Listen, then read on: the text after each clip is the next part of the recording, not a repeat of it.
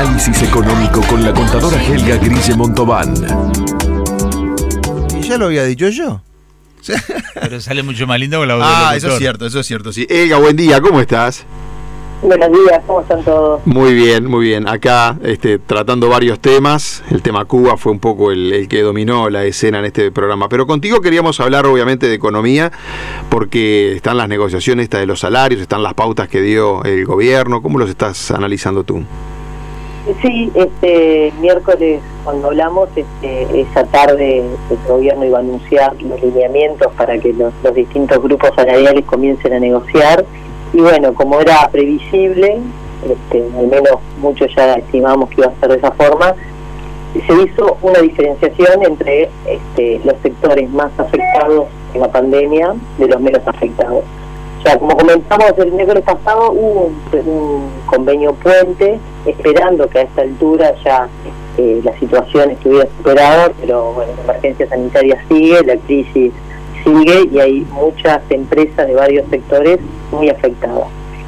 Entonces, la novedad, digamos, de, de esta nueva ronda, de esta novena ronda de negociación de salarios, es justamente esto, que hay unas pautas para un tipo de empresas, otra pauta para otros, y además se hizo como una especial, un trato especial para las microempresas.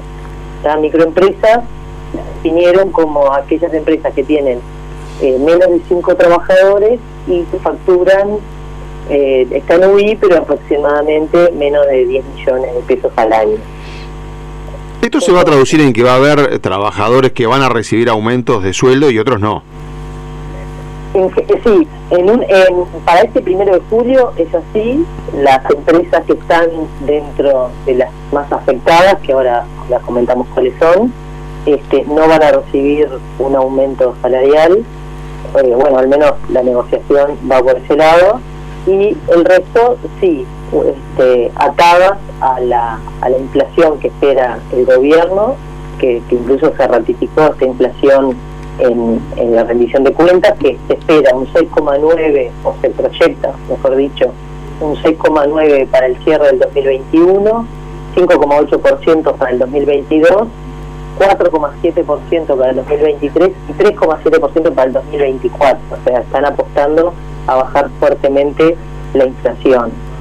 Pero por otro lado están las expectativas de, de los empresarios que, que, que, le- que recoge el INE, que fue publicado hace poquito, y está en el orden del 8% este, de aquí en adelante como, como inflación anual. Ahí hay un- una pequeña diferencia.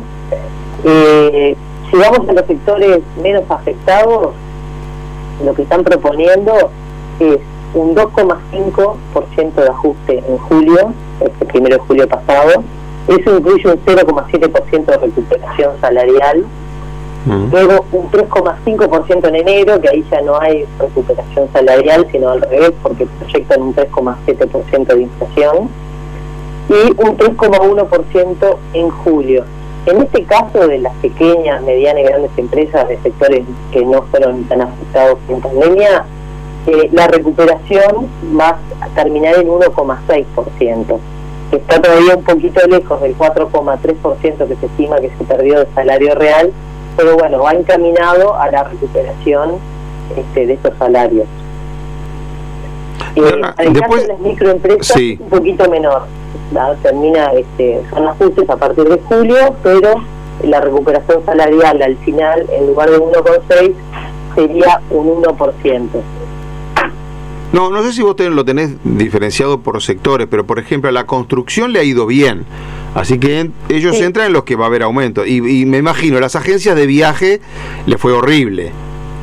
Exactamente. Esta- estos sectores que lo definieron como los que recibieron en el primer semestre el 100% de exoneración de aportes patronales fueron este eh, transporte escolares, cantinas de, y servicios de catering, organización de fiestas y eventos, agencias de viajes, transporte terrestre, eh, concesionarias del aeropuerto, eh, transporte aéreo y fluvial, las salas de cine, ni hablar, este, todo lo que es al- alojamiento y alimentación vinculada a los hoteles, este, bueno, alimentación en general, eh, la- las tiendas, este, las que son free shops, libre de impuestos, todas las actividades artísticas, todas esas este, van a estar en un periodo puente de un año incluso. En el otro sector, digamos, de las empresas menos afectadas, se va a negociar convenios a dos años, pero en este caso va a ser a un año, no va a haber ajustes en julio y luego va a ir este, a partir de enero ajustes que van a estar, este, bueno, se van a negociar, pero van a andar en el entorno del 3%. Claro. Bueno, hay que ver también qué pasa porque es bravo para los gremios que le digan, bueno, este año no va a haber aumento, e incluso algunos van a tener eh, pérdida de, salario, que ya se viene de un año de pérdida de salario y de puestos de trabajo. Yo no sé si es si siempre se da esa dicotomía de tengo que aceptar una rebaja de sueldo o, o mantener el trabajo, porque tampoco tengo garantía de que me mantengan el empleo, ¿no? Eso también es cierto en No, la negociación. Lo que se apuesta es justamente a que sea menor esa pérdida de, de puestos de trabajo. Obviamente a nadie este, le gusta bajar su sueldo en términos reales, porque en definitiva al mantener el sueldo nominal en los mismos pesos, todos sabemos que los, los precios de los gastos de nuestra casa siguen subiendo.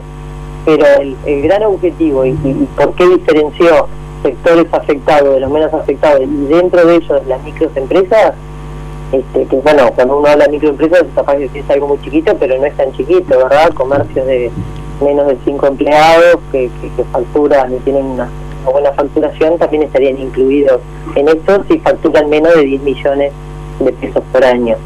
Este, pero el, el, el hecho, digamos, de que se sigue este, mandando gente al seguro de paro, que sigue habiendo despidos, lleva a que estas medidas, bueno, traten de mitigar este, eh, eh, este proceso y que luego empiece la recuperación. Muy bien. Elga, eh, ¿algo más te quedó por ahí? No, hay una también una diferenciación novedosa que es que todos esos ajustes corren para los sueldos de menores a 110 mil pesos. Los que ganan más, este, el ajuste va a ser solo por los primeros 110 mil pesos nominales y no por el resto. Eso también es, es novedoso. O sea, los que ganan más de 110 mil no tienen estos ajustes que nos estabas comentando. Los tienen hasta 110 mil. Hasta 110 mil, ahí está. El resto, Lo que está por encima queda sin ajuste. perfecto, clarísimo.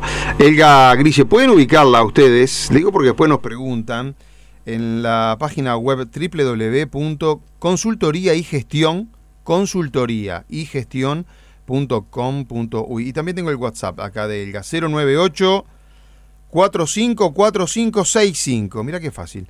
098 454565. Elga Grille. Muchísimas gracias por atendernos hoy. Te esperamos el miércoles que viene. Un placer como siempre y nos reencontramos el miércoles. Abrazo. Entre líneas, entre El líneas. periodístico de FM Hit.